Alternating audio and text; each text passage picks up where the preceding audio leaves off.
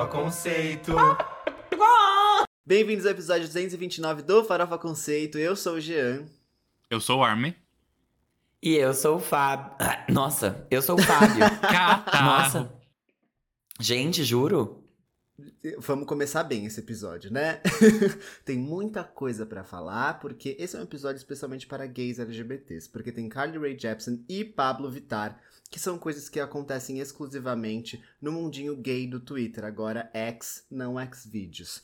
Mas antes da gente começar a falar sobre as coisas extremamente importantes e relevantes aqui desse episódio, aí eu vou pedir para vocês seguirem o Farofa Conceito nas redes sociais, arroba Farofa Conceito em todas elas. Se você estiver assistindo o Farofa Conceito pelo YouTube, já se inscreve no canal, dá like no vídeo. E se você estiver ouvindo a gente nas plataformas de áudio, é só você seguir ou favoritar a gente na sua plataforma favorita para você não perder nenhum episódio. E tem uma outra coisa também, se você quiser estar tá a par do que a gente vai falar aqui, você pode ouvir a nossa playlist que é a New Music Friday, que tá na Apple Music, Spotify e Deezer, para você conseguir saber ali o que, que a gente vai comentar, ouvir as músicas e criar a sua própria opinião, porque o Armin atualiza semanalmente com os lançamentos da semana.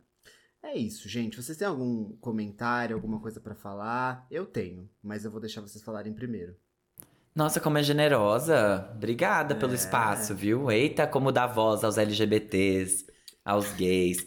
Eu tenho um recado, gente. Mudei aqui o ângulo um pouquinho da minha câmera, queria saber se eu tô feia.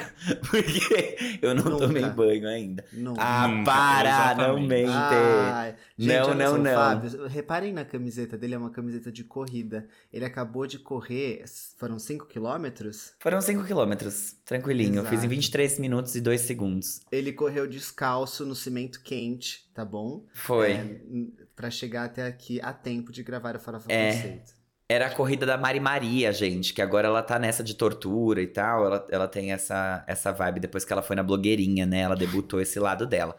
E aí eu fui muito bem na corrida. Eu fiquei em 36 no geral, que é maior que o pique de Funk Rave, né? Eu fiquei também em.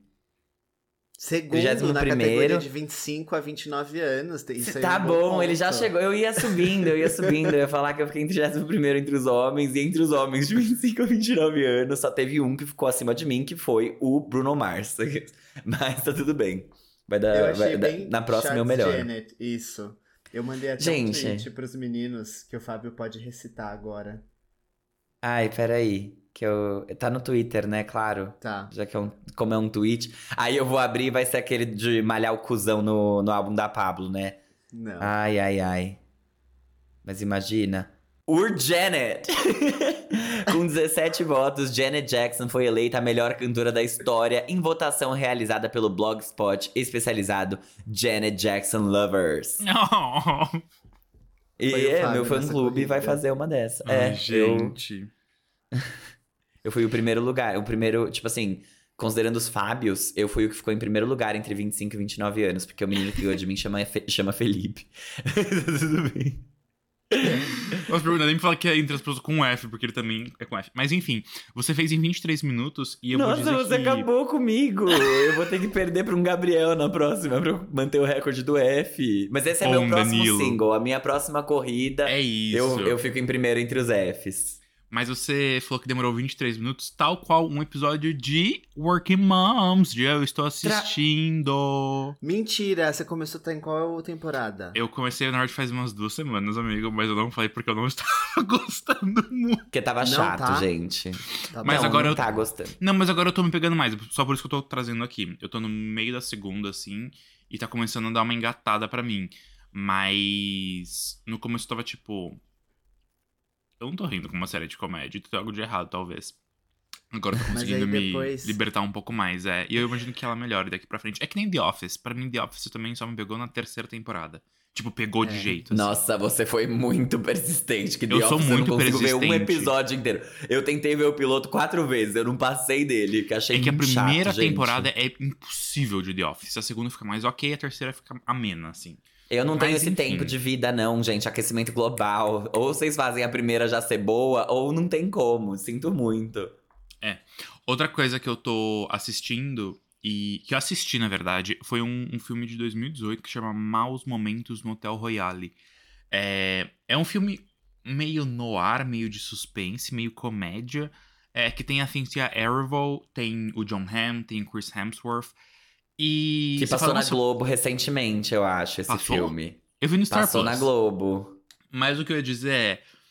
Por que, que ninguém ouviu falar desse filme? Porque ele é um típico filme de que poderia ser muito mais do que ele é. Mas a gente é o que a gente consegue ser, não é mesmo? E você vê o potencial nele, mas falta ali um tchararã pro. Principalmente no terceiro tem ato. investimento, um roteiro, o que que faltou ali? Cara, faltou. Parece que faltou. Não sei, detonar. Ih, Parece que faltou alguma, algumas pessoas fazerem com vontade, sabe? É. Ai, atuação? Não, não só atuação. Acho que de maneira geral, assim. As atuações são boas, inclusive. Eu acho que é mais uma questão de. de rumo que a história levou, assim. De uma Você escolha tá criticando o mesmo. roteirista? Pode ser que Eles sim. greve, né? que é- muito não, não, não. Eles vão acabar tá com aqui. você. É, É. né? Bem, e eles não podem se defender. Vocês querem falar de roteirista? Vamos então pro primeiro quadro, que eu tenho notícias a respeito disso. Não, Eu cara, tenho o, Jean tem coisa pra falar. Ah. Olha como ele desrespeita, enquanto um dá voz, o outro tira, né? Tem que ter um equilíbrio, né? Esse Uhum. podcast é sobre diversidade, sobre representatividade. Por isso a gente sempre tem aqui os dois lados. É isso. Com isso eu falo o quê? Olha só, eu tava olhando o top 50 Brasil do Spotify e eu vi que em quinto lugar está a música Gol Bolinha, Gol Quadrado 2. E eu ouvi enquanto eu estava na academia, e aí eu percebi que essa música ela é feita em cima da base de Low, do rapper Flow Rida. E a música tá tocando horrores e tal, e não sei o quê. Aí eu fui ouvir outra música esse final de semana que era baseada em Physical da Olivia Newton-John. E assim, essas músicas estão tocando, estão acontecendo no top 50 do Spotify ali, horrores. Só que só a Melody, só a Melody é criticada por usar outras músicas de outros artistas pra fazer hits, né? Sendo que o Fábio já falou no último episódio que isso é uma, uma questão cultural do Brasil que acontece horrores. E, e só a Melody está sendo crucificada por isso. Acho que ela é a Jesus do pop nesse momento. Era isso que eu queria dizer. Eu falo que ela toca na carreira, vai dar água pro vinho, assim, a pessoa dispara. Cara, eu acho muito engraçado como as pessoas ficam assim, mas o, o Fábio a- gosta mesmo da Melody ou é meme? e eu não sei responder, gente, talvez eu goste. talvez eu realmente goste da MC Melody. Eu queria. Você tem mais alguma coisa pra falar, já, Victor? Eu só Eu queria, queria fazer essa, essa que- crítica baseada em The Man, da Taylor Swift. Sabrina Carpenter é a nova princesinha do pop, o que também tá na linha da, de The Man, da Taylor Swift, né? Porque a gente tá falando ali de rivalidade de mulheres. E disso a Taylor Swift entende muito bem. Ela já mostrou diversas vezes. Inclusive, tem rivalidade com uma de 20 anos, sei lá quantos anos a Olivia Rodrigo tem. Podemos passar pro próximo quadro? Podemos, Pro que aí eu primeiro? deixo as outras coisas que eu vou falar pra depois. Tá bom. Então vamos lá. Você não pode dormir sem saber. Esse aqui é o nosso quadro que é um. O Moments do X. Nem sei se vai continuar existindo. Ai, gente, não, não posso Ai, A vou chamar gente, de que ex o quê? De. Twitter. O nome dele é Twitter, e Twitter. acabou. Não vem com essa, não. E que a gente simplesmente pega as notícias que realmente, cara, você não pode dormir sem saber. Como, por exemplo, a Cardi B jogou o microfone em um fã após levar um banho de bebida. O fã tava na plateia, jogou um negócio nela, ela falou, o quê? E jogou o microfone de volta. Essa daí tá com a mira em dia. Não, eu quero. Fábio, a gente pode postar esse vídeo no, no, no rolo de coisas? Claro que pode. Se você me enviar, ele tá lá já.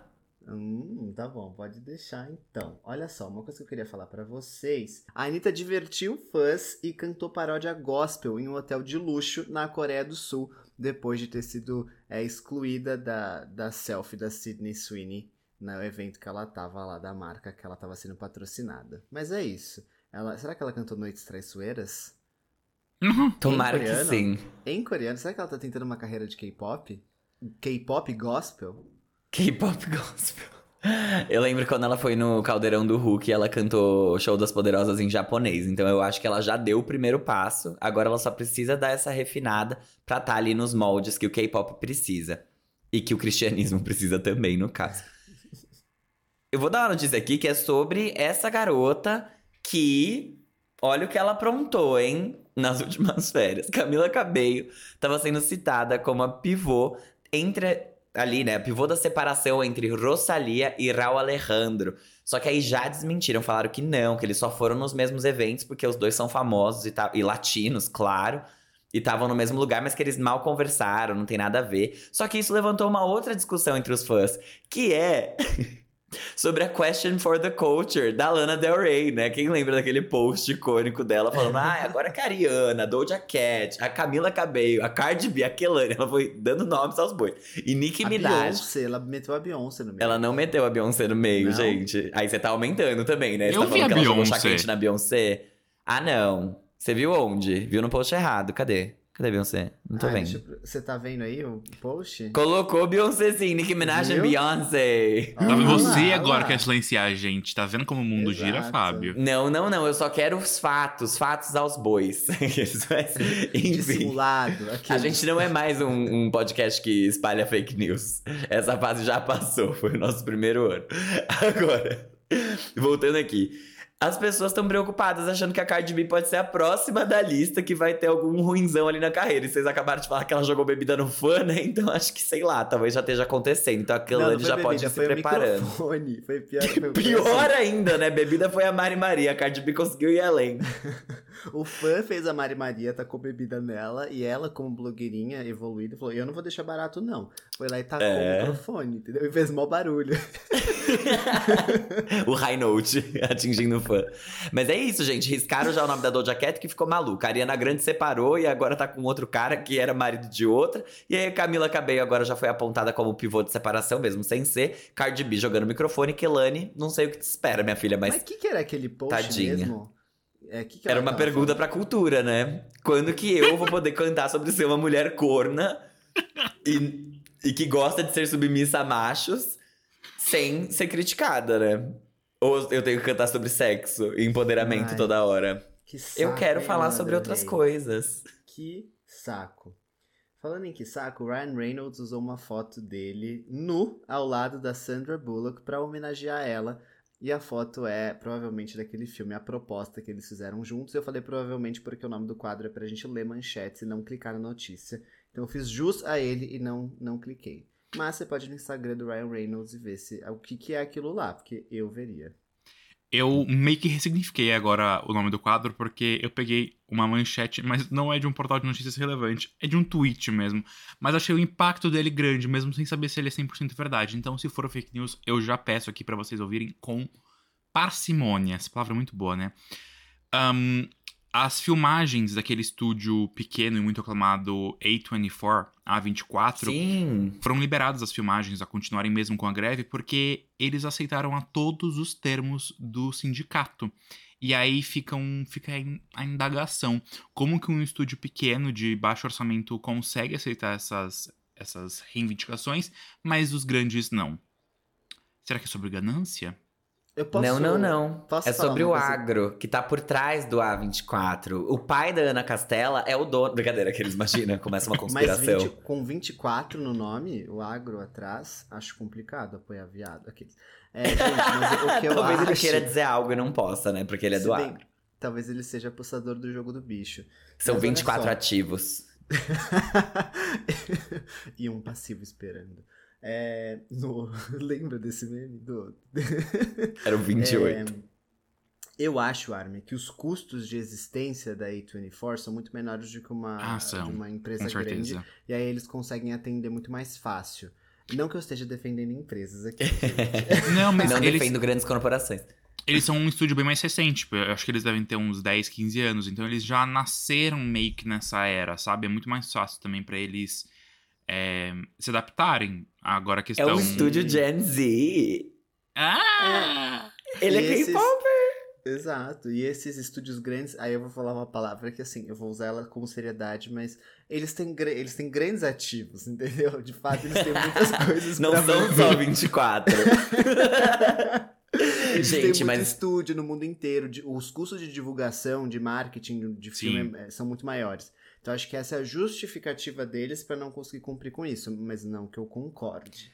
essa foi literalmente a discussão que a gente teve quando a gente se perguntou por que, que a Globo não tinha lucro com a transmissão da Copa e o Casimiro tá transmitindo mais uma. Sim. É. acho que o Jean aprendeu alguma coisa naquela discussão, gente. Porque agora tá usando os mesmos argumentos que eu usei pra convencê-lo. Brincadeira. Não, é a segunda vez no dia. Eu querendo né? ser a eu defendi Anitta. Melody pela segunda vez e defendi é, veículos de comunicação. Agora, tu- o Fábio é um MBA. São cinco minutos de conversa que mudam vidas, entendeu?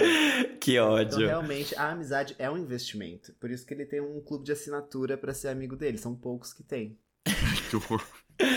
É, gente, e é bem caro, tá? Então vocês têm que ter renda. Brincadeira.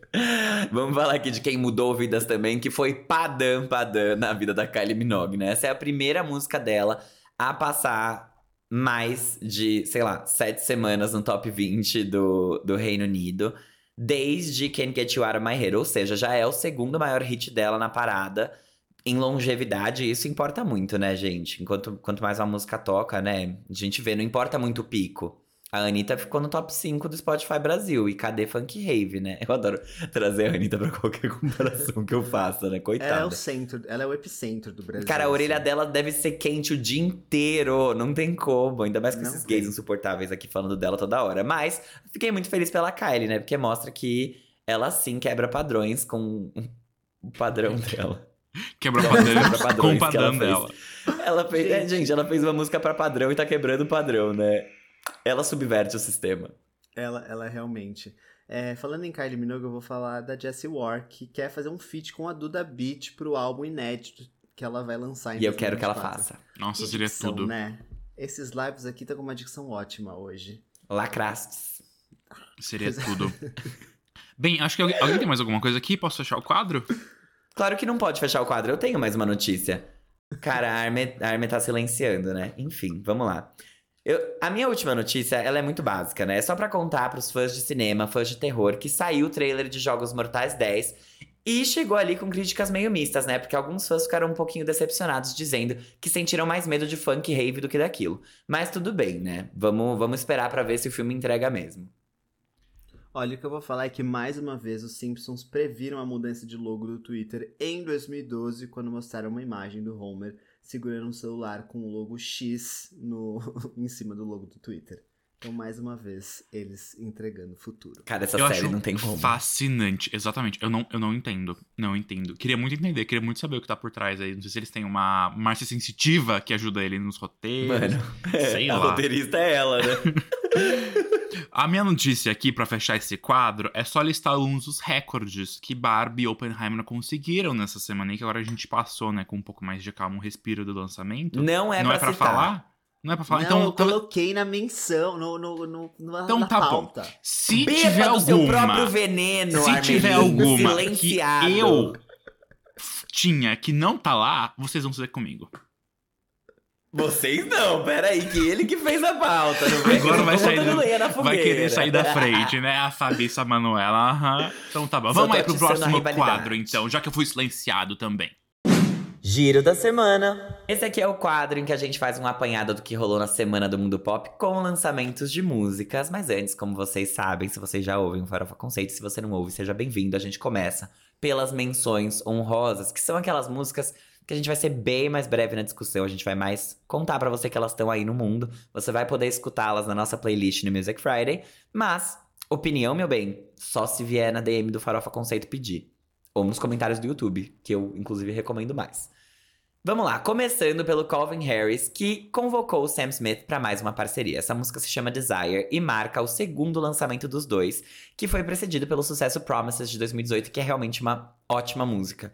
O Sam Smith lançou o álbum Gloria no começo desse ano, homenageando a drag Gloria Groove, e tem lançado uma série de novos singles para um possível novo álbum ou uma versão estendida, que eu acho que é o que vai acontecer.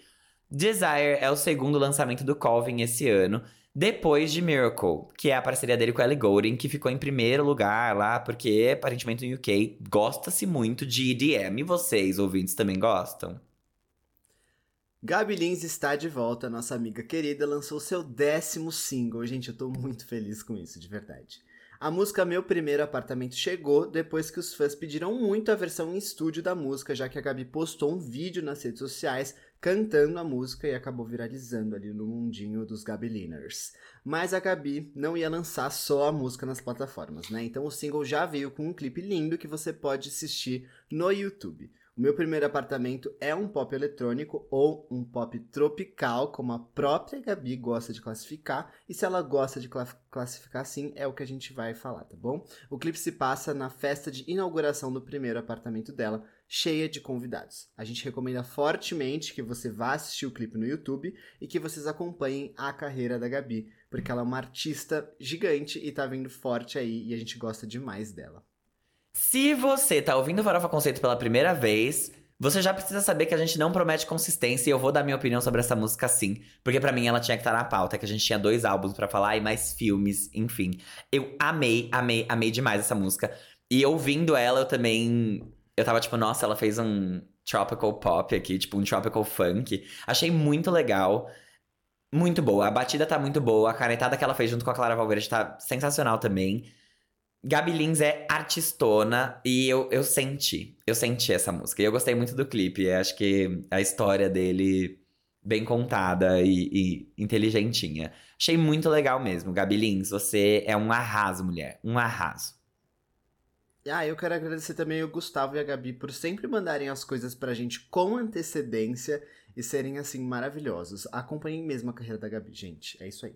Não, a Gabi Lins é a maior quem é essa POC que a gente já teve, sendo que. Nem sei se ela foi quem é essa POC, acho que na época não tinha, né? A gente entrevistou ela. Tinha, sempre foi teve. Vídeo. Ah, nossa, gente, que faz tanto tempo já, né? Faz Sim. quantas faculdades? Aqueles brincadeira. Gente, seguindo aqui, é, a publicitária Isa acabou de lançar um clipe lindo para a música Fé nas Maluca. Isso mesmo, com a Rio de Concordância.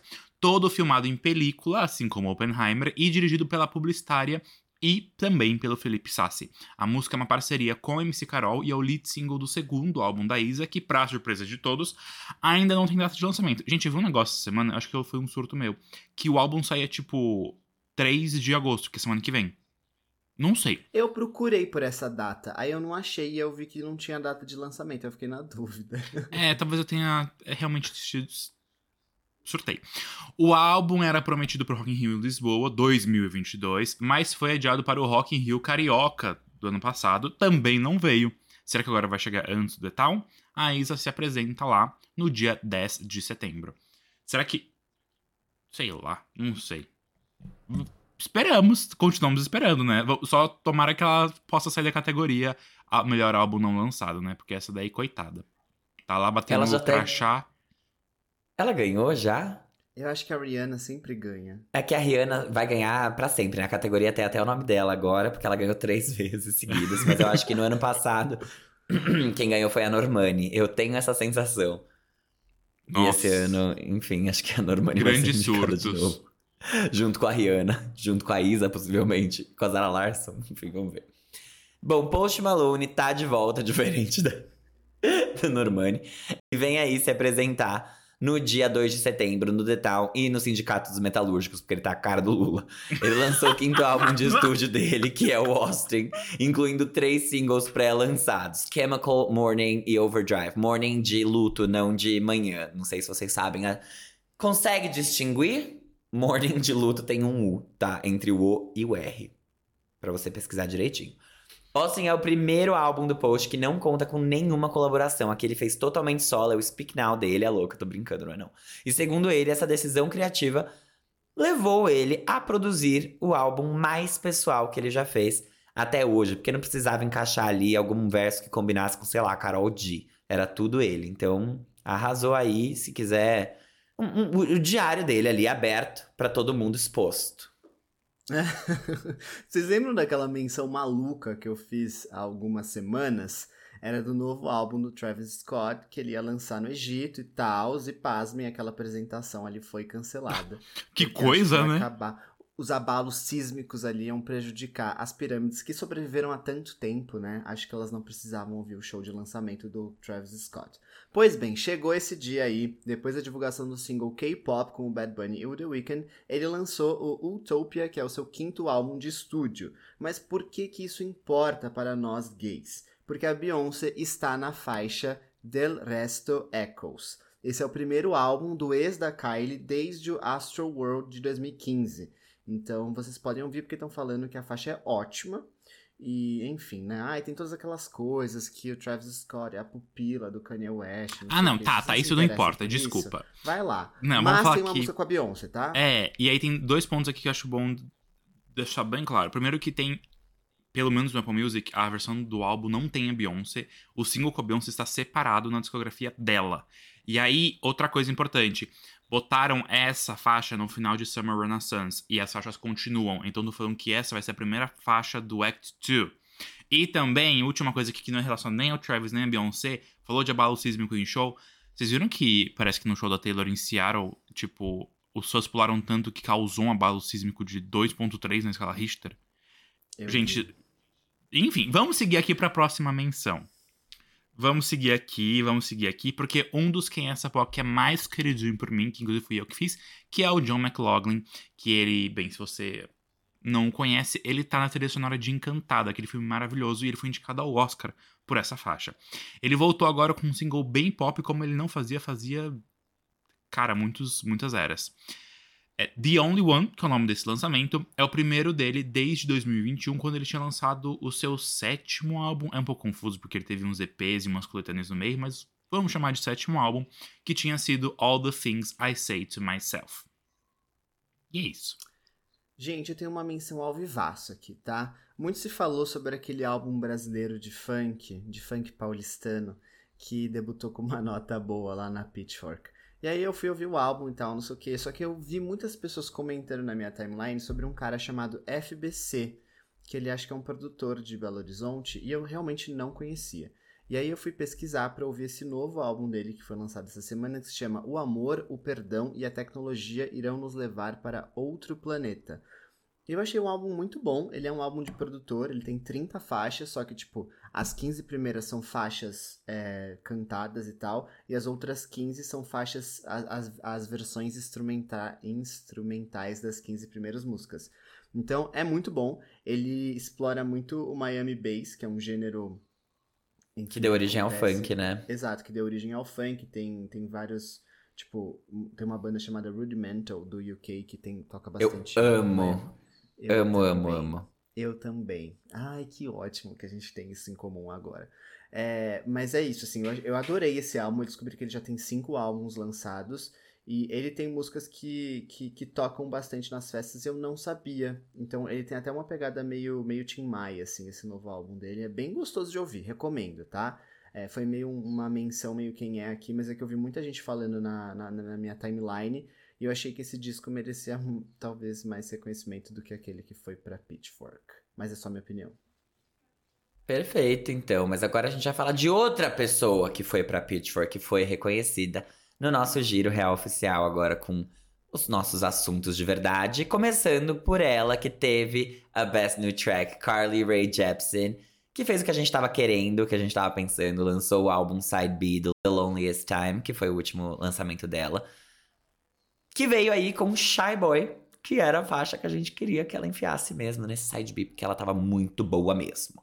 Entregou um trabalho completinho, 13 faixas, muito brilho, aclamação e comoção, especialmente das gays do Twitter, né? Que vão finalmente vê-la no Brasil, porque ela vem pro Primavera Sound 2023 em São Paulo, causar um terremoto por aqui também. Quando ela ligar aquele saxofone de Runaway With Me, a gente vai todo mundo voar, vai ter um vendaval, vai ser uma coisa, vai todo mundo arrebatado, né?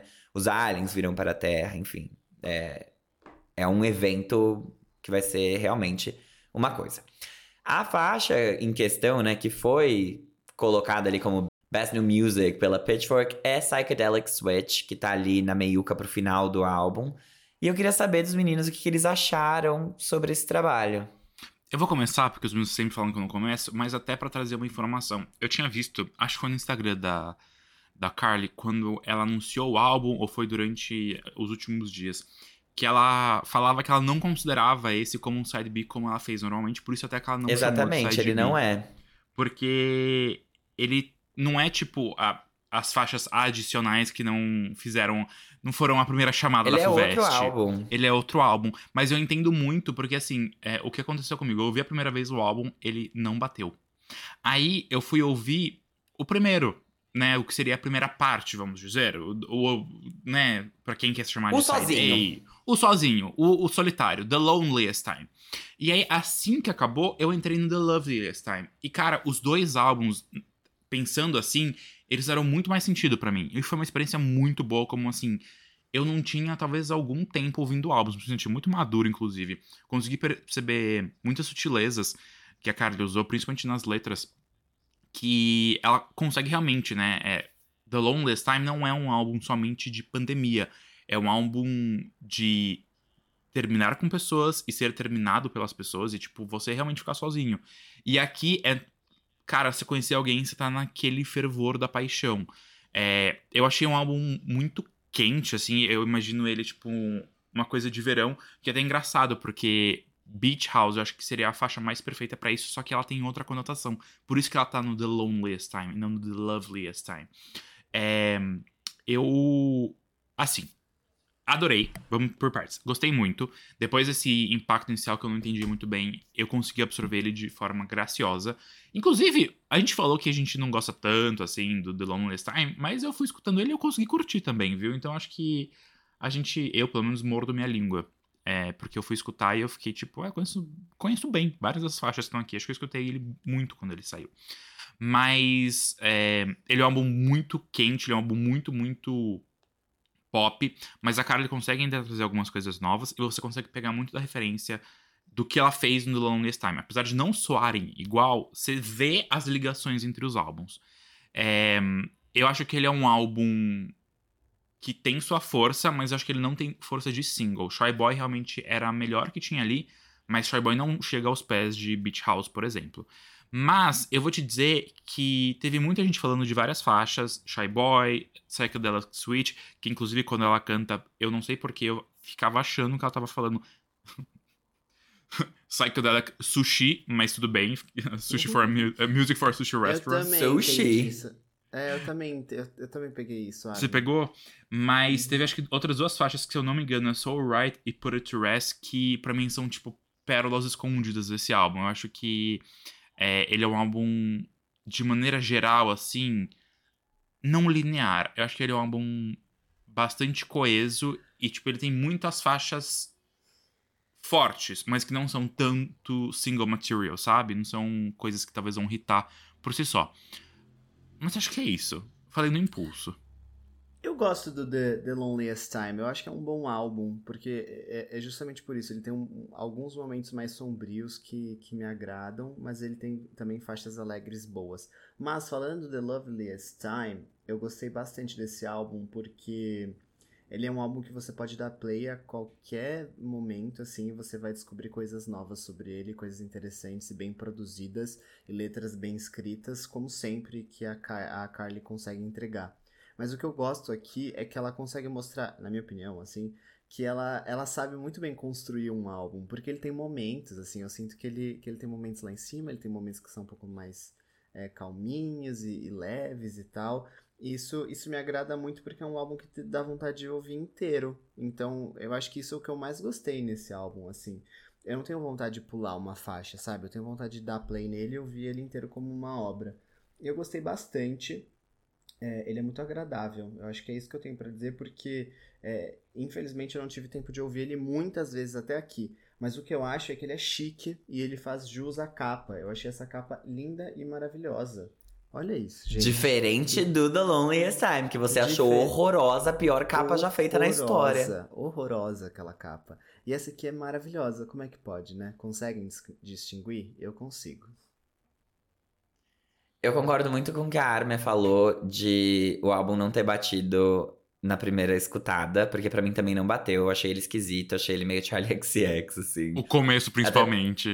Até... É, Jura? eu acho que ele Sim. tem do. Amigo, é que você mora com ela, né? Então pra você já tá acostumado. é Mas assim, sua amiga, tá aí no seu encanamento. Mas é, ele ele traz umas referências eletrônicas na primeira metade que vem muito misturadas com músicas dos anos 2000 ali, tanto R&B quanto pop, e isso é legal, mas foi um negócio que eu comecei a valorizar depois que eu ouvi a segunda vez, Porque algumas faixas, quando você ouve de primeira, talvez elas sejam um pouquinho irritantes, especialmente a abertura.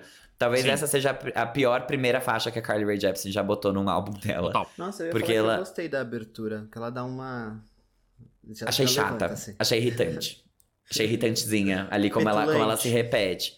Mas o resto dela, eu acho que não. O ponto é que, geralmente, as faixas de abertura, pelo menos do que a gente tá acostumado, elas te levam. Você entra na vibe, elas são um chutão na porta. Essa não é. Eu acho que o, o álbum, ele cresce depois dela.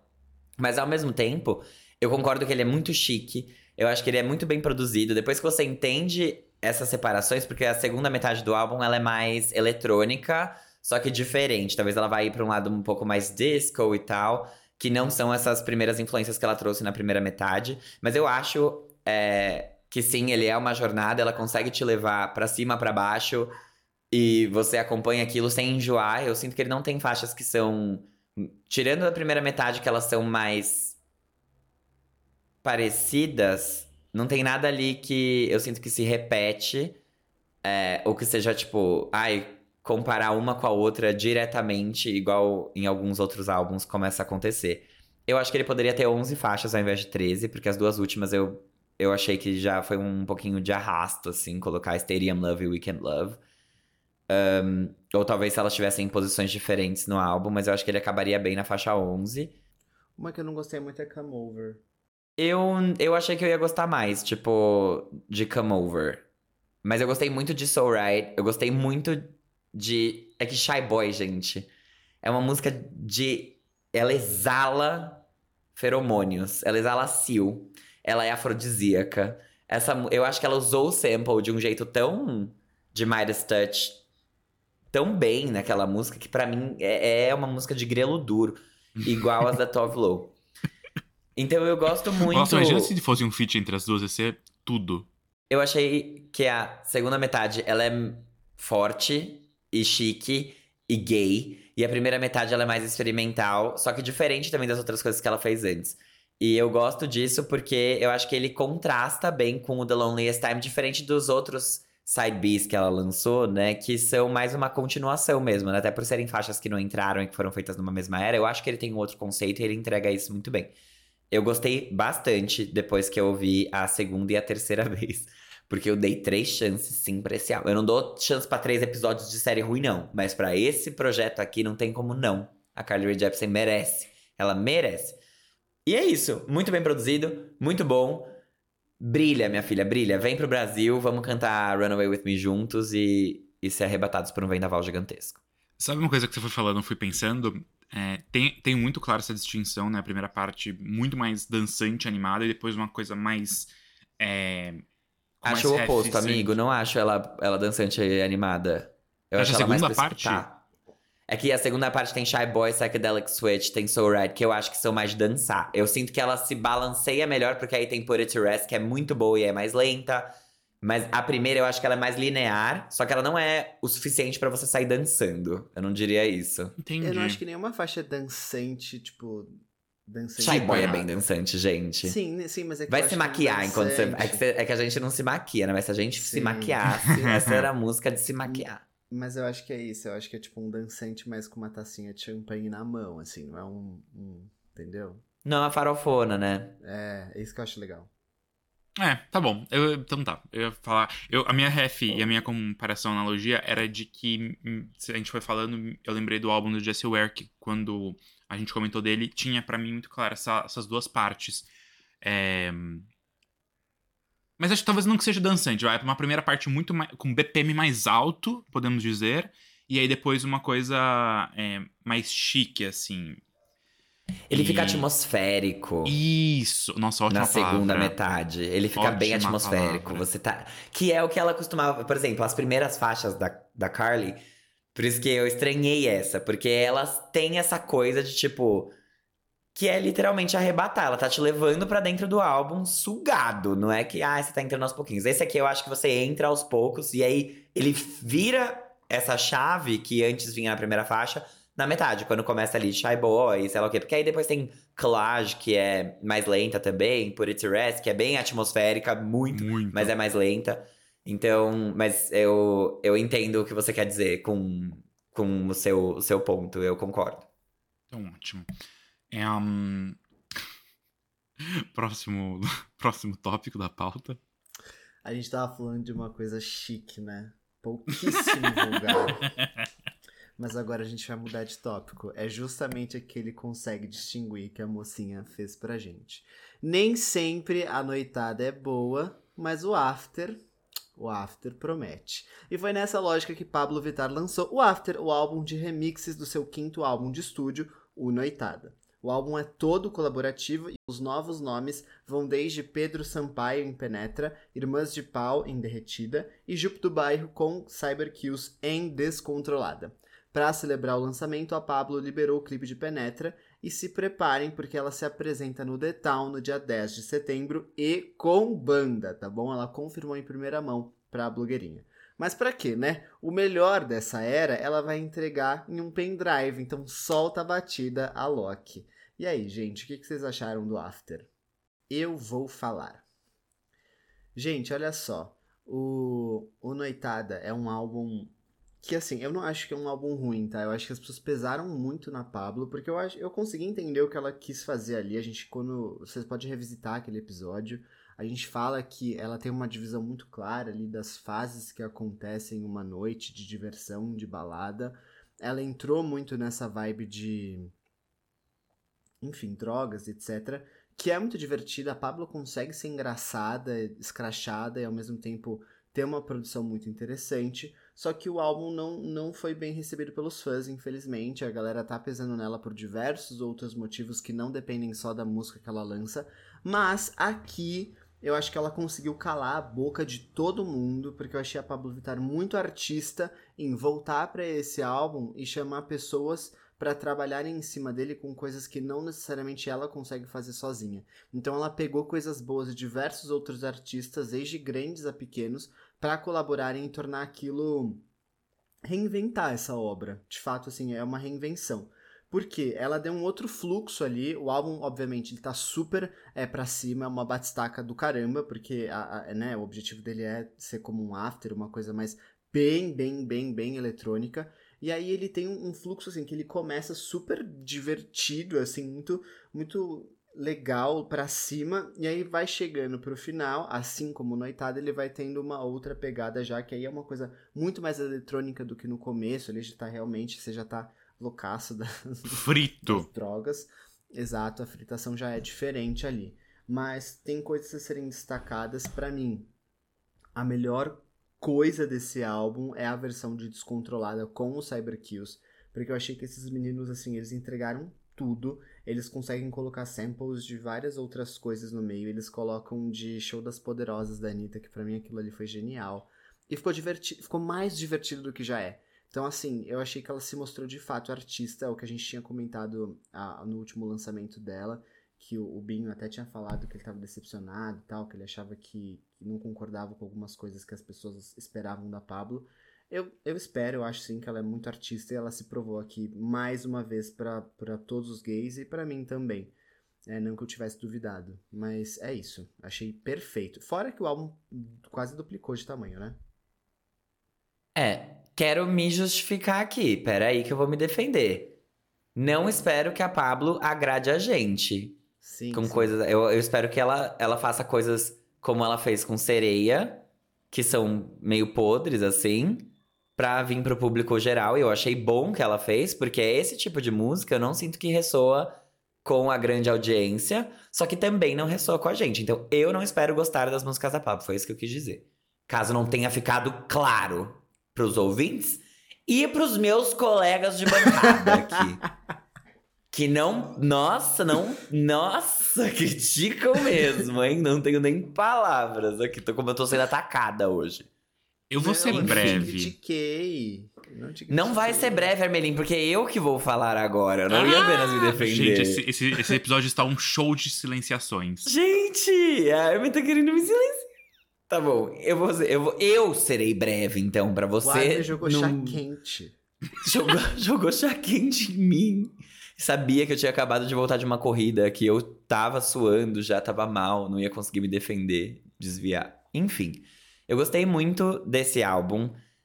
de novo, não porque eu achei as músicas legais, mas porque eu achei elas muito bem feitas e eu acho que ele melhora o que ela entregou no Noitada mil por cento. Eu sinto que a produção tá muito boa. Eu concordo que o Cyber Kills brilha demais. Eles são muito bons, assim, é pra malhar o cuzão e pra fazer remix. Eles sabem tudo. São ótimos. É... A minha única crítica é que ele virou um álbum. Ele virou um. que, que é isso, gente? Simplesmente vulgar. Não que isso seja um problema para muita gente, né? Eu acho que ele entrega muito também o que, o que é o After na visão de Pablo Vittar, né? Que foi lá na blogueirinha e falou que no After rolam. Walter! Tá me silenciando também. Enfim. Que rolam coisas que não, não rolam na noitada, na balada, né? Então, realmente entregou muito sexo, muita. Muita, muito explícito. É um álbum que é muito explícito. O verso da Jupe do bairro, em descontrolada por Deus, assim. Eu, eu não tava esperando isso, sei lá, fora de sites pornográficos. Mas tudo bem. É, eu achei muito bom, muito bom mesmo. Ele flui melhor do que a Noitada, ele é mais artista do que a Noitada. Acho legal que ela volte e revisite os lançamentos dela pra mostrar que é isso, né? Quem que tá lançando o álbum de remix hoje em dia no Brasil, né? Só ela mesmo, que é onde ela quer estar, tá, tocando na balada. Então, a acho Duda que ela fez entregou. Álbum de remix? Quem? A Duda Beach? Fez. Ela fez um também, e também é muito bom. Também entrega coisas com muita qualidade. Tu e eu ficou muito boa, junto com. Esqueci quem, quem são os feats dela. Mas a Tu e eu do, do remix é muito, muito maravilhosa. Do Huxel. E aqui a Pablo fez bem também. Era Huxel. Tu e eu? Tá aqui. Com outras pessoas também, tem, porque adiciona versos, a música vira outra coisa também. Ah, é que não, não tá no nome da faixa, mas Claro. É, não, tem, tem uma dupla aí que. Gato Preto? Acho que é, não lembro. Mas é isso, gente. Tem pouca gente fazendo e eu acho que isso diz alguma coisa e, e é muito melhor quando ele consegue melhorar o trabalho sem ela precisar colocar uma faixa nova ali, por exemplo, como ela fez no 111, que tinha faixa nova com a Poca, né? Que não era uma inédita, não, não tava no, no remix, porque o 111 não entregou como um álbum. Mas é isso, de novo, continuo admirando a Pablo pela coragem dela de lançar eras de lançar álbuns, de tentar ser artista do jeito dela, agrade ou não a nós, agrade ou não a grande massa.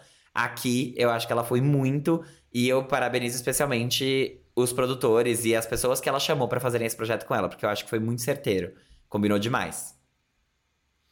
Eu acho que o ponto só para mim em relação a tudo isso que a gente tá falando é não é o problema, mas a questão é que talvez seja uma reflexão para todo mundo, e eu não vou ficar entrando no, nas minhas opiniões sobre esse ponto, é quando você faz um álbum de remix, que ok, ele conseguiria melhorar o trabalho do original, mas acho que o principal. Hum, a sutileza é que ele ofusca o trabalho original, acho, na minha opinião. E aí isso é complexo, assim, isso diz muito, mas enfim, foi o que eu falei, eu não vou entrar nesses méritos das minhas opiniões sobre esse assunto. Eu acho que eu concordo com vocês. É, eu acho só, não tenho certeza aqui, é brincadeira. Mas ele é um álbum que, apesar de ele ser muito mais longo, ele não é. É muito louco isso. Ele não é tão estridente como o Noitada. Porque o Noitada acho que. Não sei se é uma questão de feeling, uma questão é, do que o álbum vai te preparando ao longo dele. Mas você acaba os 20 e poucos minutos, você tá tipo cara, já, tipo, no talo, assim, de cansado mesmo. E esse, com seus, acho que 37, realmente quase o dobro, é, você demora muito mais para chegar nesse ponto, né? Para mim é muito, é muito genial o conceito de, tipo, você ir ficando mais tarde na noitada ou mais tarde no after e você vai. é quase dissociando, assim. Você vai, tipo, saindo da realidade e você fica naquele mood que, tipo, eu nunca passei por isso na vida, mas eu entendo o conceito. É... E eu concordo também que teve muitas boas adições aqui. Eu acho que. Quando a gente fala de um álbum de remix, eu pelo menos tenho muito trauma de outras coisas que já foram feitas. No pop brasileiro, não. Acho mais pop internacional, porque o pop brasileiro tem feito bons álbuns de remix. Mas. É louco isso. Lá fora é mim. bem ruim, né? Eu acho é... que, tipo, o último que entregou coisa boa foi, sei lá, o Cromática. Mas álbum de remix é meio traumático mesmo. Você ouve remix e fala, cara, estragaram a música. Nossa, Nossa, foi horrível, o da Lipa foi. Mas ele é horrível até hoje. Isso daí, é, eu, esse pano eu não passo. Não, não tem Falando como. The Blessed Madonna vem pro Brasil, né? E vem com Quem saúde. Chamou? Ela vem, acho que pro. pro... Primavera Sound. Primavera Sound. Vai remixar a Carly Rae Jepsen inteira. Mas eu acho que, acho que é isso. Não sei se tem muito mais a, a agregar nessa discussão, mas que. Mas que nada. Seguimos. Mas que nada. É, Armin, agora é a sua vez, tá? Quero ver se você. Vamos lá. Quero ver o que, que você vai falar agora. Gente, aquele não tem nada para falar. Imagina, eu chego assim com essa, eu falei, e eu falo, eu saí no meio dos filmes no cinema. Gente, as três POCs agora sim viram os dois filmes do momento. E não, a gente não tá falando de Missão Possível, apesar de eu ter assistido esse. A gente tá falando de Barbie e de Oppenheimer, que renderam aí uma semana histórica para o cinema mundial, com Barbie acumulando quase 500 milhões de dólares, se tornando a maior estreia de um filme dirigido por uma mulher. E Oppenheimer, né, que já acumula cerca de 300 milhões de dólares. Os dois filmes são um sucesso de crítica e público, mas o sucesso estrondoso de Barbie fez os nerds fedidos em céus espumarem, espumem mesmo. Os cristãos hardcore, assim, de é, raiz, não Nutella, aqueles que horror, gente. Foda-se, espumem mesmo.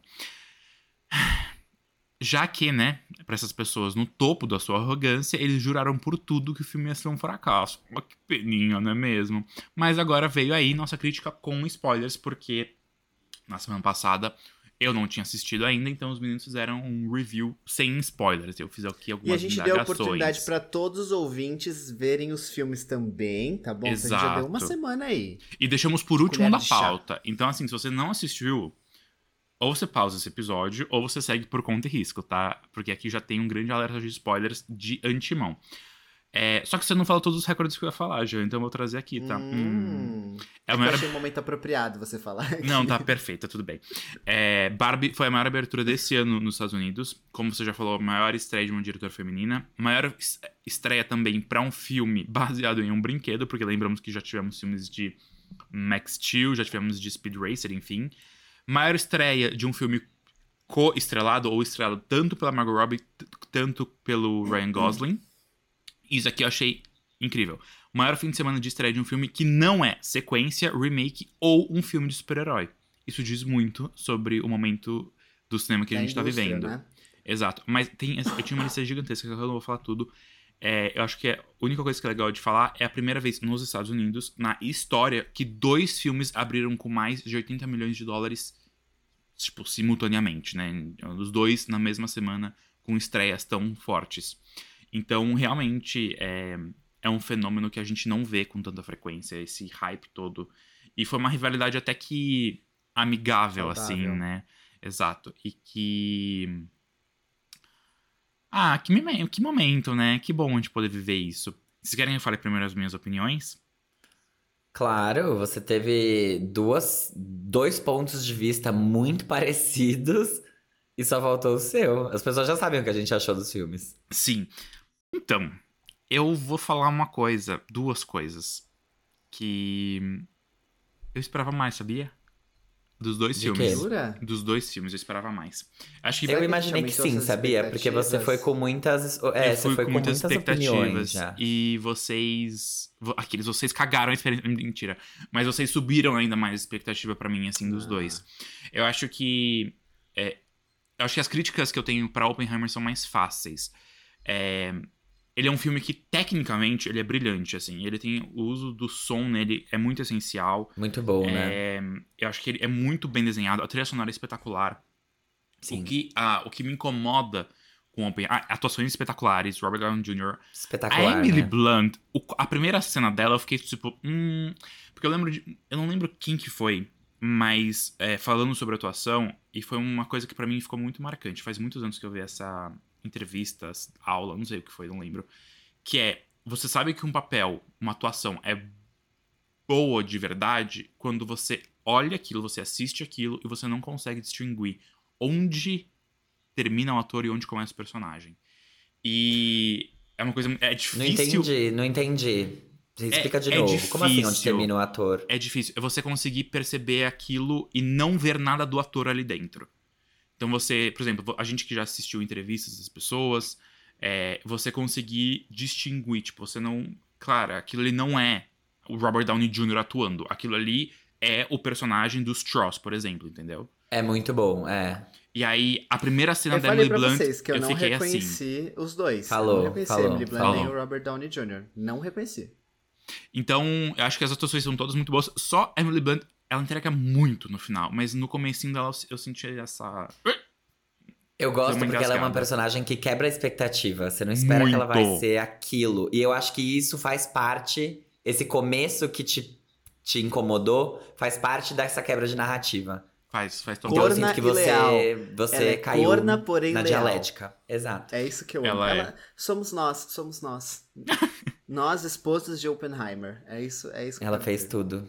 Mas eu acho que, assim, é, o filme como obra, é, eu gostei muito das mensagens dele. E eu acho que, pra mim, no final, o grande ponto é que a guerra, a bomba e tudo não deixa de passar é, por uma questão de ego. É tipo, todo. Não é nem poder pra mim. É muito uma questão do ego do humano, assim. Principalmente esse último ato, quando a gente tem. Não um confronto, mas ali o final do. Inquérito, julgamento, eu não sei qual é o termo correto. É, Sim. técnico. Processo administrativo. É, do próprio Strauss, e aí quando tem a, a rebuceteta que parecia de Shonda Rhimes, aquele final, foi maravilhoso. Todo mundo ah!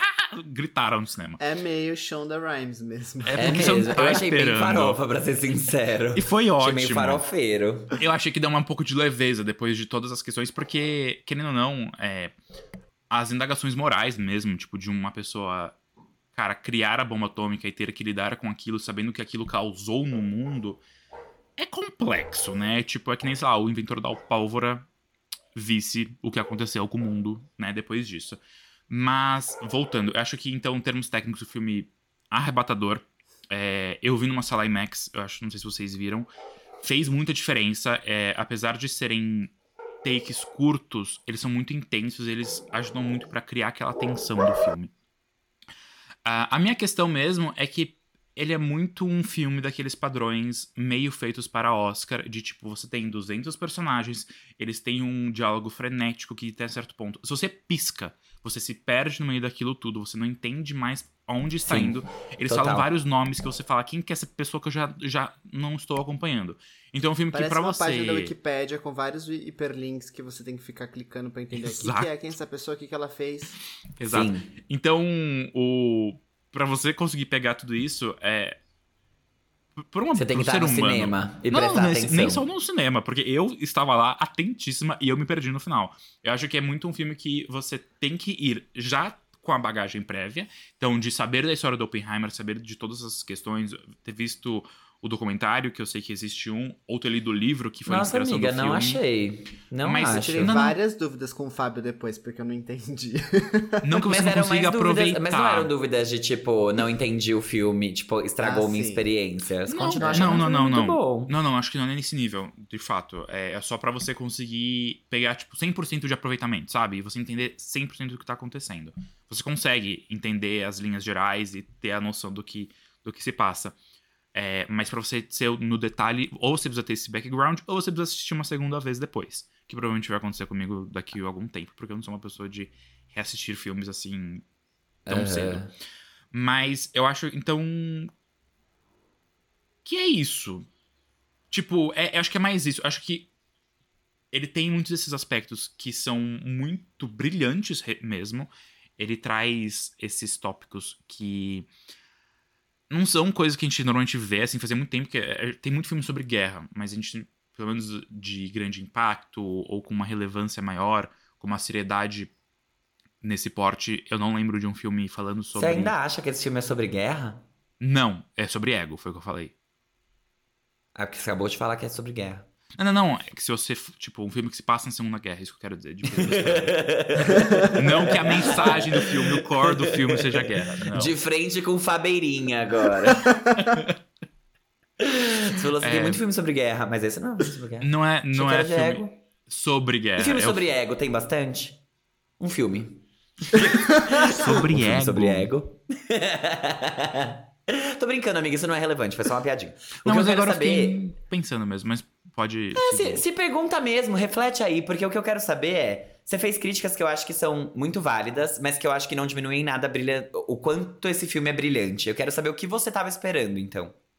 Eu Pra tava- dizer que você tava esperando mais. O, o ponto pra mim é que o, o modelo dele de filme, a estrutura narrativa dele, não vou dizer que é óbvia, porque você tem que acompanhar tudo.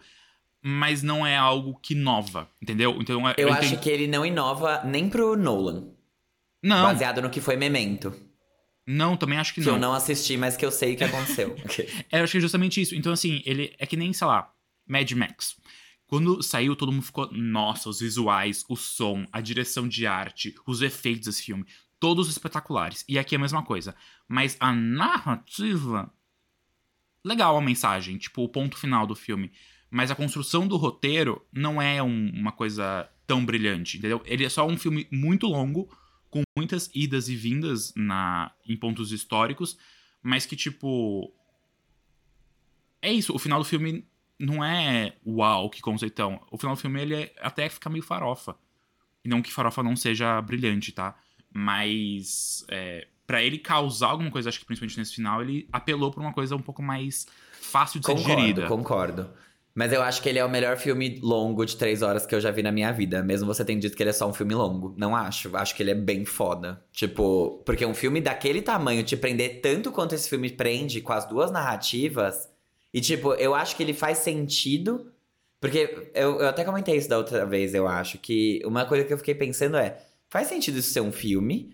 Ou isso seria. Isso poderia ter sido uma minissérie, por exemplo? Eu E eu acho que o jeito que ele foi- sentido. Eu acho que não. Eu acho que do jeito que ele foi construído, deu pra resolver num filme. Apesar dele ter muitos nomes, apesar dele ter muitas coisinhas, que talvez uma minissérie explicasse mais, eu acho que seria uma minissérie chata. E é um Seria. filme legal. Não, com certeza. Seria porque não teria o impacto de. de Então ele som. não serve pra ser uma minissérie. Repense, brincadeira. Imagina, vou fazer coisa chata, gente. Então não serve, né? Não, Se é pra ser calma, chato. é que eu acho que assim. Se fosse uma minissérie que a gente assistisse no cinema, faria sentido. Porque, por causa do som. Porque o som desse filme é. é Faz, super faz muita diferença. Tipo assim, é. o roteiro por si Eu amei que você só- gostou da trilha sonora, Armin, porque eu achei ela muito foda.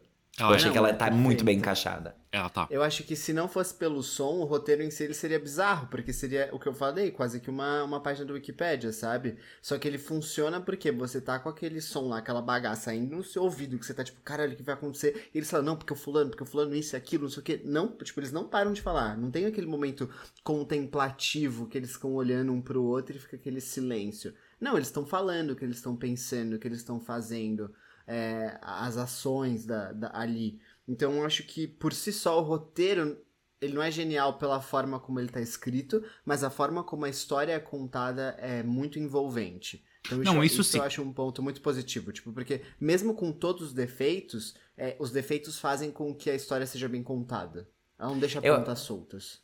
Tem uma coisa que eu gostaria de fazer aqui, porque a Armin começou falando que tava com mais expectativas, mas isso não quer dizer que ela não tenha gostado do filme. É, exato. saber, tipo assim, de 0 a 10. É, alô. é isso que- Agora nossa, eu quero que amigo. você me dê uma nota. Eu- eu- mas eu ia fazer isso mesmo, porque assim, eu sei que eu talvez esteja parecendo muito duro com o filme, mas é porque eu estava com expectativas muito altas de que, tipo, É, aquilo ia eu revolucionar o filme. o cinema. Eu mas acho eu que gostei. chorou.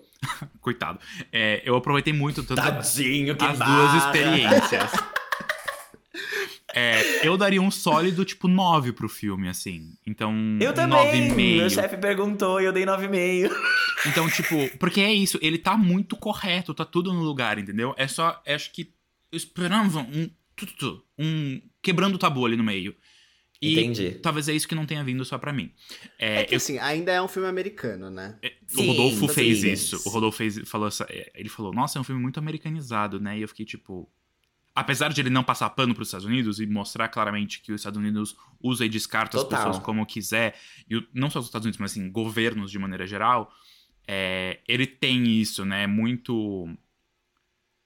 Não sei se patriota é a palavra, mas é tipo. Ele indaga sobre a, a- guerra e sobre o uso da bomba, mas, tipo. Ele não fala. Eu sinto que ele exalta um é. pouco ao mesmo tempo. É, Exatamente. tipo. É, Ele exalta a ciência que nasceu lá, ele exalta a, a movimentação daquilo tudo. Tipo, ele tem esse olhar que Fora é a forma como realmente eles bem. diminuem o, o, o governo russo, né? Tipo assim. Ah, sempre, A né? gente conseguiu antes deles. Tipo, Mas é Ah, sempre- essencial, né? Isso é essencial. Deve ser, se- deve ser coisa de Hollywood. Se você não diminui o governo russo, você não pode lançar isso. Exato. Vai falar da Rússia, tem que falar alguma coisa que diminua, gente. Não pode, ainda mais, olha. Sendo que, na verdade, a Rússia já sabia de tudo e tava falando, tipo, bom, já que eles estão fazendo, deixa eles fazerem tudo. E aí, no final, a gente tem também, deixa abaixo. Deixa abaixo. Porque, na real, se você parar pra pensar, a Rússia deixou a culpa pra eles, né? Tipo, deixou a culpa pros Estados Unidos. Saiu, foi de mochila pra Copa, a Rússia, basicamente. Desmotivou. Ela, não, ela virou e falou assim, cara, tipo, pra que, que eu vou fazer isso no que eles já estão querendo fazer? Faz, tá bom, faz aí, fica com essa culpa. E aí, no final, eles sabem que eles também tinham a bomba, sabe? O, bem, eu, eu- semana passada eu fiz duas perguntas pra vocês, que era... Não lembro. Uma eu lembro, que era comparando a trajetória dos diretores, né, se esse era o melhor filme até então. A outra pergunta eu não lembro qual que era. Mas, respondendo essa Você tinha primeira perguntado do pergunta... Oscar também. Do Oscar. Esse filme arrebata nas categorias técnicas. Tipo, Tá vendo? É. concordo. som. É que eles juntaram as categorias de som, né? Acho que não tem mais edição e mixagem, acho que é só som agora. É, mas sim, Um com a certeza. E esse é um filme Perdeu. muito que tem que ser visto no cinema por conta do som, assim, por aquele tipo escuro Amigo, sim. e aquele som estridente, assim. Diferente de Barbie, mas a gente já chega lá. É, eu acho que ele tem muitas chances nas categorias de atuação de ator, ator coadjuvante e talvez atriz coadjuvante pra Emily Blunt. Nossa, É, Talvez não, talvez não, Armin. Ninguém nem percebeu o que você percebeu dela, ninguém nem achou chato. Não Só é você. nem eu, isso. eu sinto. Ah, eu ia falar isso pra encerrar. Eu acho que você se auto-sabotou. com o seu próprio conhecimento. Tô falando sério. Eu acho que Sim. você tava com uma expectativa muito alta. Porque teve um outro cara que, que, enfim, chegou até o meu conhecimento, que eu não vou citar nomes porque eu nem sei o nome dele. Que ele é super fã da história do Oppenheimer. Tipo, ele leu pra caramba, enfim, já leu o livro e tal. Ele gosta da história. E ele foi ver. E eu sinto que quanto mais você conhece num filme como esse, apesar de você ter dito que, tipo, vocês sem nenhum conhecimento prévio é ruim, quanto mais você conhece, ma- mais você se dá. É o- isso. tipo, a, a possibilidade de se, se decepcionar. E você não conhece. Tudo bem, você não conhece da história, mas você conhece de Nolan, você conhece de cinema, você conhece de, tipo, muita coisa. Que você fez você olhar esse roteiro e falar. Meu, tá no padrão do Oscar, tá sei lá o quê. Que eu, sei lá, foda-se, sabe? Tipo, então eu acho que é, é uma coisa, né? Às vezes o, conhece, o, o a ignorância é uma bênção. benção. Sim, eu concordo Uhum. completamente com isso, amigo. Completamente.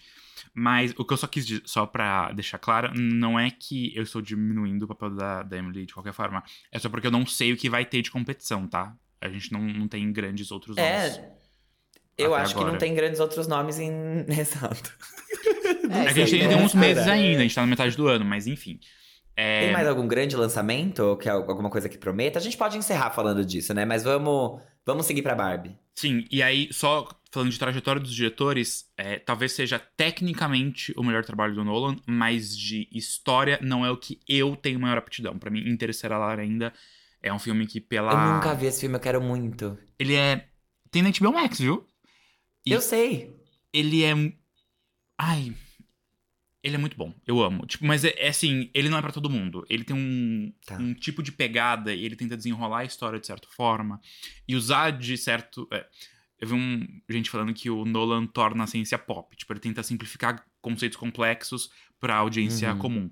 E ele faz isso em Interestelar com certas ideias é, da física quântica, do relativismo. Não sei se é isso, porque eu não sou físico, eu sou publicitário.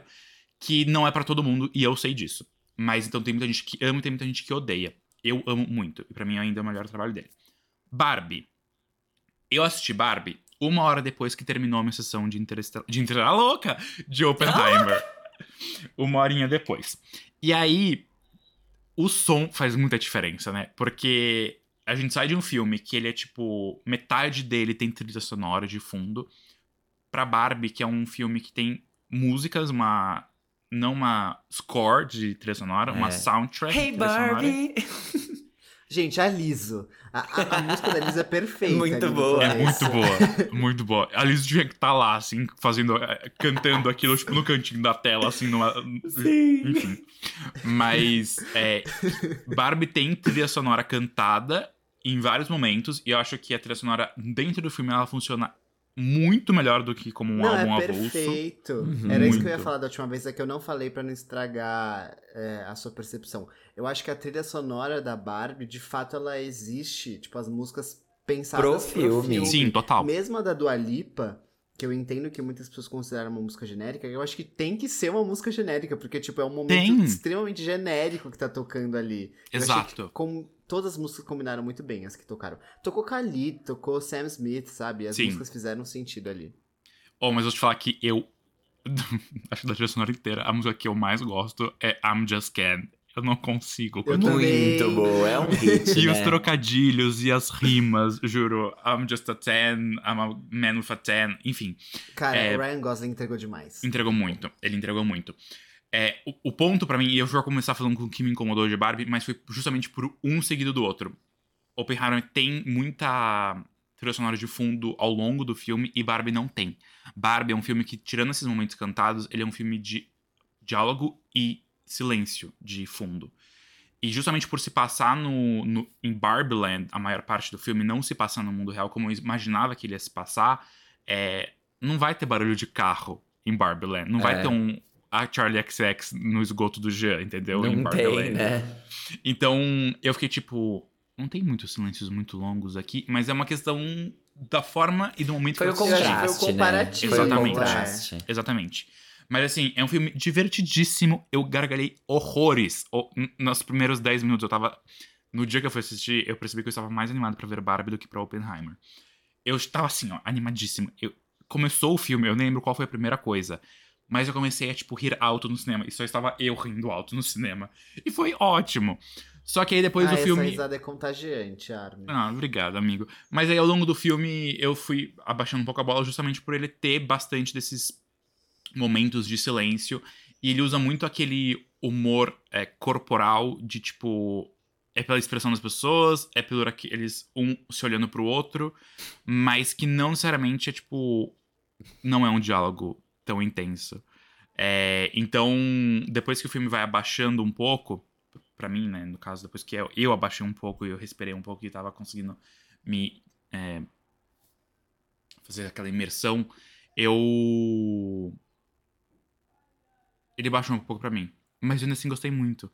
Eu acho que ele é um filme sim que vai incomodar quem tem valores que não concordam é, com aquilo, mas que tipo, cara, se incomode mesmo, sabe? Eu acho que apesar de ele ter Acho que o ponto pontu- é esse, né? é, exatamente. E apesar de ele ter é, alguns momentos é, mais duros, assim, tipo, não duros, mas um pouco mais.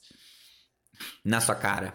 É, tipo, na extrema esquerda, eu acho que a grande mensagem dele é uma coisa que podia agradar todo mundo, que é tipo a disparidade. Extrema esquerda, o filme da Barbie. Eu acho Quem que ele é um filme. né? que ele tinha que Desculpa, sim desculpa. que. Não, tá tudo bem, mas foi de, foi de propósito. Ele é um filme sim que tinha que. é, que não deveria incomodar tanto, porque ele tem. é, muito quando a gente vê um, um filme muito gay, tem aquelas coisinhas ali que só a gente pega. Ele tem algumas referências mais. É. De Ele é esquerda. meio choquei. é, Tipo assim, é uma coisa meio quebrando tabu. É tipo. É. não Mas é. Mas ao mesmo tempo é. Porque É. só de ser feito, ele já é. Ele já tem um negócio ali, entendeu? Só dele ser feito dessa forma. Exato. E aí, apesar de tudo isso, o grande ponto do filme, eu sempre gosto de sair do cinema e ficar me indagando. qual- assim, se eu tivesse que resumir em uma frase ou uma palavra. É, e assim como em, em Oppenheimer eu falei que é ego, o filme, aqui eu diria que é. Disparidade de gênero. E esse é um negócio que Mas não deve... fala cavalos. Mojo Dojo. Casa House. É, não deveria ser algo que incomodasse todo mundo, porque é um negócio que não é, tipo. Não é contra os conservadores, gente. É um negócio que, cara. É. é e, tipo, É o tem que que. é, né? tem que- exatamente. Então, eu acho que é muito bom. Eu gostei muito como o Barbie, ele fecha o filme e ele dá um final pra cada um dos personagens. Então, ele, tipo, faz o closure, sabe? Margot Robbie e Ryan Gosling. Tipo assim, parabéns. Cara, atuações perfeitas. Parabéns. Perfeitas. É muito louco isso, como são é outro estilo de filme completamente diferente. E se O você Fábio fosse. Tá do analisar. quê? Gente, é porque cada vez que vocês falam, tipo, da Barbie Land, da Margot Robbie, do, do Ryan Gosling, eu lembro da Ugly Barbie. É Weird. Barbie. Mano, é muito bom. Eu acho... Eu, lembro- eu, pra mim, assim, ela... Quando ela entra na casa dela e ela tá, tipo, com a perna aberta. e ela anda em splits, assim. E fazendo espacate. Eu não aguento. E aí, quando a, a Barbie acorda do chão e aí, tipo, tá a Weird Barbie na frente dela. E aí ele dá, tipo, um grito, assim, sabe? Quando, tipo, troca, vem a boneca e depois volta pra ela. Mas sabe o que eu percebi? Que me falaram? É muito que cada bom. vez que ela aparece, ela tá menos estranha. Mas é Eles verdade. tirando elementos dela. Nossa. Uhum. Porque a Ela vai ficando bonita no fim. Mas a estranha está nos olhos de quem vê, será? Não. Eu não Brincadeira. não, ela era bem feia mesmo no começo, brincadeira. Foi a Boca Rosa que impressou os produtos. Foi a base da Virgínia. Mas ela. Eu achei ela muito, muito boa. De verdade. Muito boa. E, e ela me fez rir muito, assim, no, no filme inteiro. Eu fiquei pensando na Pink quando eu via ela. Sim. coisas. A Gente, Pink juro. A Pink e a Cia. Eu pensava nas duas, juro. Muito. Eu tenho uma dúvida pra vocês.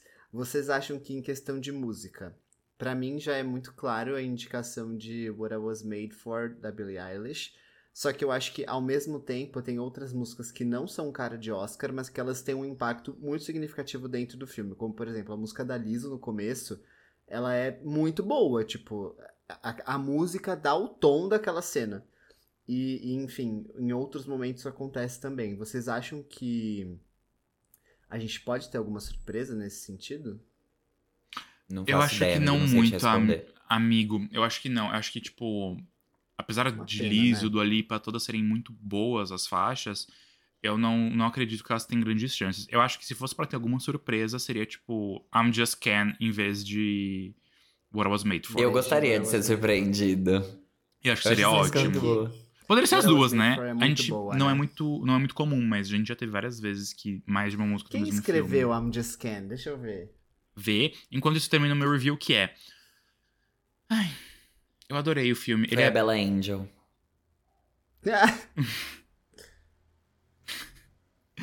ele Que Pra quem é não sabe quem a Bella Angel é, a irmã da Melody. Pode falar. É, o filme é muito plástico ao mesmo tempo que ele vai se tornando cada vez mais real ao longo dele. A America Ferrera entregou. A Ferrera é, Ferreira entregou tudo naquele monólogo de verdade verdadeira. E. Eu gostei muito. Eu gostei muito disso de verdade. Mas é um. Pergunta. Fala. Eu ia falar que é um filme que eu não sei se. Pra mim, tem tanto. o- o- a questão de eu querer assistir de novo, sabe? Que nem Oppenheimer, eu eventualmente vou ter que assistir pra eu conseguir absorver melhor. Barbie é aquilo, tipo, conseguir pegar tudo e não sei se. No Ele é final. mais fácil, né? Muito mais Eu fácil. super assistiria de novo. Eu acho que assistiria de novo Os como dois. um filme, tipo, em grupo, sabe? Não aquela coisa, ah, eu vou, tô aqui em casa no sábado à noite e vou assistir um filme. É. Quando passar na Globo, vocês vêm de novo. É, deixa eu perguntar aqui. Você tinha comentado sobre pessoas falando que dá pra ver, tipo, filme da Pixar, assim, sem. Eu queria saber se você concorda com isso agora que você viu. Não, não sem, também. ai, não refleti. Ufa, ainda bem! Brincadeira. eu já ia fazer um. Não, eu Não fiz dá, maior cena no, no último episódio por causa disso. Imagina, você concorda? Não, eu acho que eu falei, eu acho que tem coisas que são mais é, intrínsecas, tipo, algumas piadas que são um pouco mais sutis, que a não ser que vocês tenham um olhar atento, você vai pegar. Mas não é que é. É. camadas, não é um negócio que você para e vamos fazer várias análises diferentes, tipo, de profundidades. Eu acho que a mensagem tá ali, assim. é, E foi o que eu falei, Mas o final é meio farofento também. Tipo, tem umas coisas que poderia cortar do filme da Barbie no final. tipo o quê? Tipo, os Ah, caras eu- chegando lá no, no mundo, tipo, sa- aqueles executivos saindo do mundo real pra ir lá no final, aparecer no final do filme no meio da guerra, não faz a menor diferença. Sinceramente, eles poderiam ter não ficado lá. faz. E tem umas cenas também dos Kens, assim, que não precisava e tal. Mas eu olhei aqui as É. músicas e I'm Just Ken foi escrita pelo Andrew Wyatt e o Mark Ronson. Então, provavelmente tem chances, porque os dois são músicos muito prestigiados, o Mark Ronson principalmente. Então, quem sabe, né? A gente não tem duas indicações do mesmo filme na categoria. Seria bom. Esse Andrew White não é um cara que fez coisas da Broadway? Não Ele sei, fez amigo, muita talvez. coisa com a Miley e com a Dua Lipa. Então eu tô confundindo as bolas. Mas não, não é um filme de Pixar. É, apesar de ter algumas cenas que talvez sejam mais descartáveis, eu quero muito assistir a versão. Nem sei se isso vai existir, tá? Mas estou projetando aqui. A versão estendida. Porque falaram de muitas cenas muito curiosas que foram deletadas. É... E que, sei lá, não sei se o filme ficaria cansativo, mas eu queria assistir, tipo, uma versão mais completa, assim. Então, onde Daí eu que se lança reassistiria. a versão estendida agora que não tem DVD? No streaming. É, no caso do HBO Max. Isso Ou- era realmente uma dúvida, Jean Vitor Chicão? É. Você tava querendo se fazer? Era uma dúvida mesmo. Eu nunca vi versão estendida em streaming. Achou que é pra onde? Hã? Pra onde vão os filmes depois que eles saem do cinema? Não, mas é que eu só vejo. O que, que você tava esperando? Pro não, é limbo. isso, a ver- Eu achava que isso aí é versão normal, tipo, não lançava. É, vai estar lá no X-Vídeos, estendida. a versão estendida. Não, o Mas não- é que nem o que eles podem fazer- DVD, é, com- lembra quando vinha no DVD? Tipo, vinha a versão Lembro, lembro. E vinha também aquelas cenas de, de behind the scene, tipo, como foi feito. Lembro, lembro. Super High School Musical ia então, bem making nessas. off. Não, não tem mais isso. Não, eu não, você não acha isso no streaming. No streaming, não. O o- e é muito louco. O único serviço, pelo menos até um tempo atrás, o único serviço de compra de filme que oferecia extras, e aí tinha todos os extras que um DVD e um Blu-ray, e às vezes até mais, era o iTunes. Que existia o iTunes Extra, que era tipo, você abria o filme, era tipo um menuzinho, e aí tinha lá filme, extras, etc. Era bem Uhum. legal. Mas o que às vezes eles podem fazer agora é lançar a versão normal no, no streaming e lançar a versão estendida somente pra compra aluguel. E aí depois de mais tempo eles lançam no streaming também. Eu acho que o último que eles fizeram Uhum. isso foi Homem-Aranha. É, Homem-Aranha, a versão estendida, demorou alguns meses a mais pra sair no streaming. Mas, enfim. É, respondendo a minha pergunta, as minhas duas perguntas de Oscar, eu acho que aqui a gente tem é, chances fáceis pra direção de arte, apesar de ser uma direção de arte óbvia, esse foi muito bem executada. Acho que a gente tem sim ator e atriz, ou talvez atriz e ator coadjuvante, né, pra Margot e pro Ryan. Acho que a gente pode, nos dois tá roteiro e acho que direção, acho que são boas categorias. Mas eu acho Eu que assim, eles vão em, apostar em ator coadjuvante. em número de categorias, eu acho que é menos que Oppenheimer, porque Oppenheimer vai Menos, né? nessas categorias técnicas. É, Total. sobre os trabalhos da, da direção. É, Adoráveis Mulheres, eu gosto, mas não é um filme que super me comove. Lady Bird é um filme que eu Adoro. assisti uma vez, mas que, cara, tem um lugar muito especial no meu Adoro. coração. Eu acho que eu ainda prefiro Lady Bird do que. O que que foi? Do É que que eu Barbie? Não, é porque eu que já Barbie. assim, adoro. do que Barbie. Mas. é, vamos ver também. Tipo, faz uma semana só. É que Lady Bird É na que- época teve um impacto forte em mim, assim.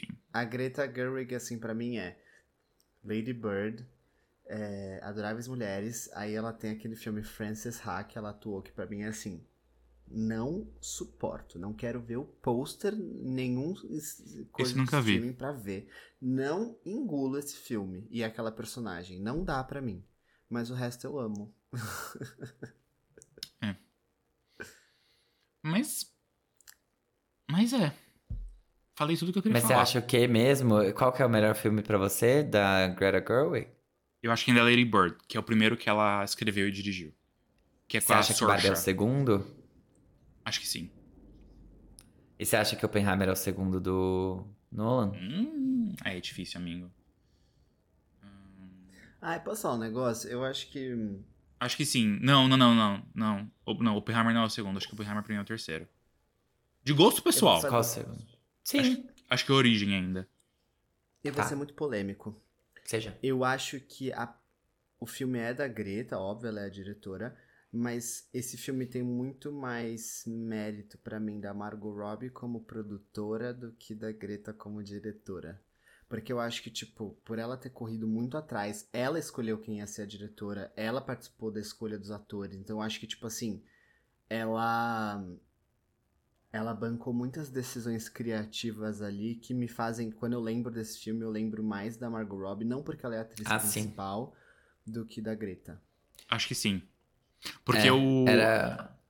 Querendo ou não, foi a Margot que fez acontecer o filme, né? Tipo, e acho que, Sim. apesar de a diretora que, entre aspas, manda em tudo, né?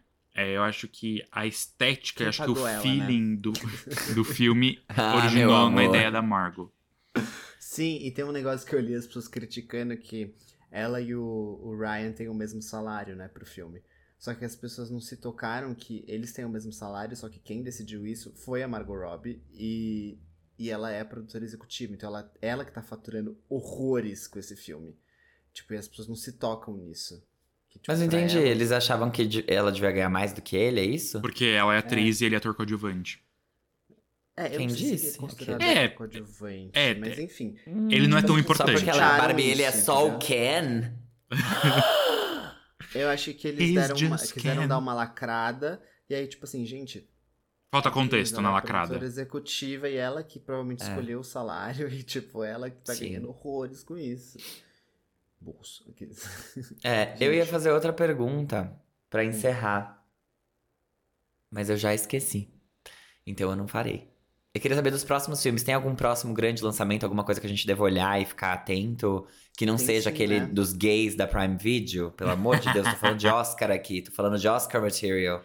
Oscar Mano. Material, a gente tem uma a primeira vez que uma brasileira pode realmente ganhar um Oscar, já que a Fernanda Montenegro era claro ali que a Gwyneth Paltrow ia ganhar dela, que é a Bruna Marquezine no Besouro Azul.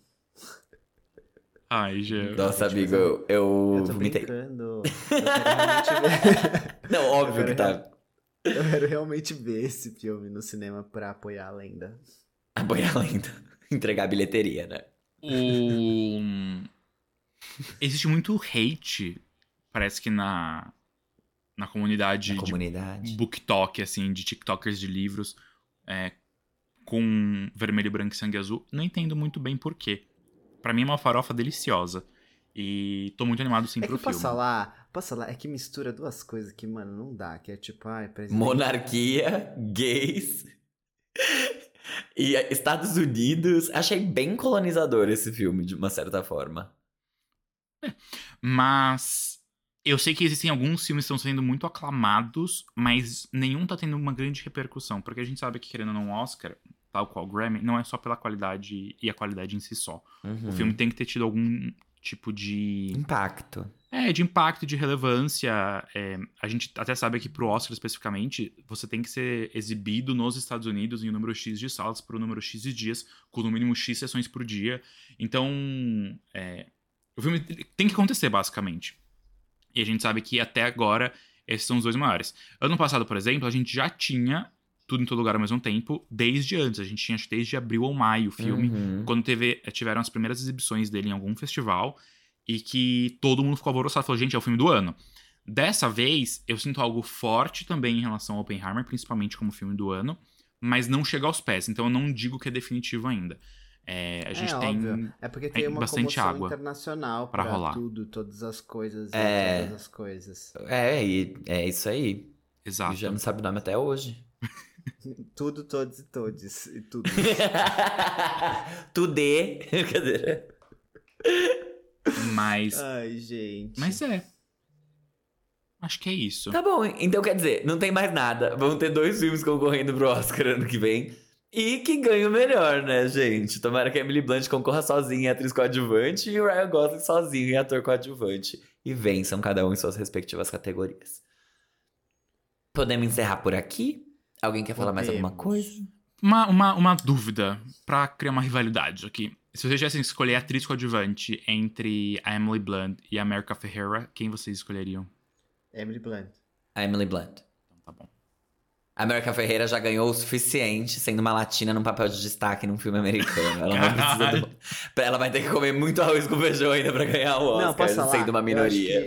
A América Ferreira merece ganhar o Oscar dela, se ela quiser isso, é, num papel de drama do que mais nesse papel. Não, vou falar uma coisa. Eu, eu vou além. Eu acho que a América Ferreira merece ganhar um, um Oscar um dia num papel de drama que não seja sobre a minoria que ela representa. Sim. Eu acho que é sim, sim. muito fácil colocar Ah, a América total. Ferreira militando de novo em um outro papel, porque ela já fez isso em Superstore, inclusive, que era uma série de comédia, e ela faz isso a vida inteira. Ela é a Rina Sawayama deles, né? Então, deu o microfone na mão dela, ela vai militar sobre ela não ter o sotaque da latina padrão e que faz a galera rir. Então, eu acho que tudo bem, ela foi bem, porque ela é uma boa atriz. Ela Óbvio. Ela nunca teve que me provar isso. Eu, eu assisti a gata em Superstore, eu achava ela uma ótima atriz. Mas falta ali a coisa da piada, sabe? Porque tem a coisa da militância pra você pensar, mas também vamos rir, né? E aí eu acho que tem que dar uma tirada da militância ali da América Ferreira, ao meu ver. Porque aí sim, talvez ela me surpreenda num papel de drama, quando ela estiver fazendo alguma outra coisa que não tem a ver com isso. Mas, por enquanto, achei o intrínseco demais. Emily Blunt fazendo uma alcoólatra que odeia o filho e que, nossa, ela quebrou totalmente a minha expectativa. Corna aquela mulher fiel. lá, que tudo bem. Ela traiu o marido Corna dela, depois ela fiel. foi traída, daí ela. Meu, aquela mulher, a cena dela. A gente deu poucos spoilers aqui nessa review de, com spoilers. Verdade. Mas a cena dela no julgamento dele, que ela come o cu do Daquele promotor fácil. Ela, assim, sabe? Mas Mano, um dia ela, ela- cospe ela nele. falando que não sem lembra. cuspir. É, 20, 21. Não, Não, 22. 15, 16, 16, 17, 18, 18 anos atrás. Como Cara, eu disse, ela- não me lembra. E ela vai, e ela vai. E aquilo, aquilo ali pra mim, quando mostrarem assim, Emily Blunt, Best Actress, não vai ser essa cena que vão mostrar, vão mostrar alguma dela chorando, gritando, fazendo alguma coisa assim. Mas se mostrassem aquela, Não, eu acho que vai ser essa. Eu acho que vai eles ser ganhavam na hora. Na essa. hora, ela é a maioral. essa. Ou então aquela, tipo, uma muito boa pra mim é quando ela não dá a mão pro. pro Ah, é. Ali ela foi a Nossa. fodona. É- Essa Doeu. daí, Essa juro. doeu bastante. Essa daí, no lugar da Anitta hoje, não teria deitado pra nenhum empresário americano, não. Ela teria feito o funk brasileiro desde o início e teria irritado em português. Porque ela é assim, esse é o jeitinho dela no Partido Comunista. Acho que é isso que temos por hoje, né, gente? Vocês foram né? falando, desculpa, tem mais uma última coisa, juro que é a última. É, existe um site muito bom que é Termômetro do Oscar. Ele le- realmente vai Eu medindo aí o hype das coisas pro Oscar. E já, obviamente, já tem uma sessão com uma grande lista de filmes pro Oscar do ano que vem. Muitos já lançados. E aí, dos já lançados, acho que o mais relevante aqui é Air, que é a história do tênis do Nike Air. Que é um filme, talvez, mais pra uma vibes de roteiro, adaptado, uma coisa assim. Mas tem um aqui na lista que me chamou muita atenção e que eu acho, sim, que tem grandes chances, que vai sair só, acho que no final do ano, que é A Cor Púrpura. Que é um remake que o Spielberg tá fazendo, se eu não me engano. E que eu é sei a que versão musical. Exato, que é baseada no- na Broadway. Que teve o filme, aí lançaram o musical da Broadway, agora vamos lançar o filme baseado no musical da Broadway. E que é muito aclamado, tanto o filme original quanto o musical da Broadway, e que eu acho que tem grandes chances. Um grande beijo e até o próximo episódio. Tchau, gente! Beijos.